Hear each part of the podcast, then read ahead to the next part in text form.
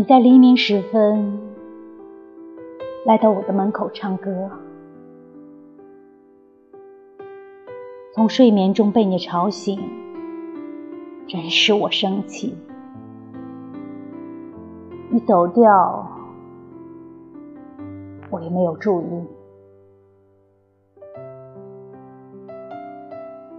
你在中午时分来要点水喝，打扰了我的工作，真使我气恼。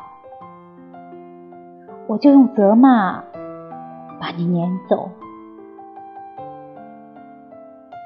你在黄昏时分拿着熊熊的火炬来了，我觉得你像是一场恐怖，我就把我的门关上。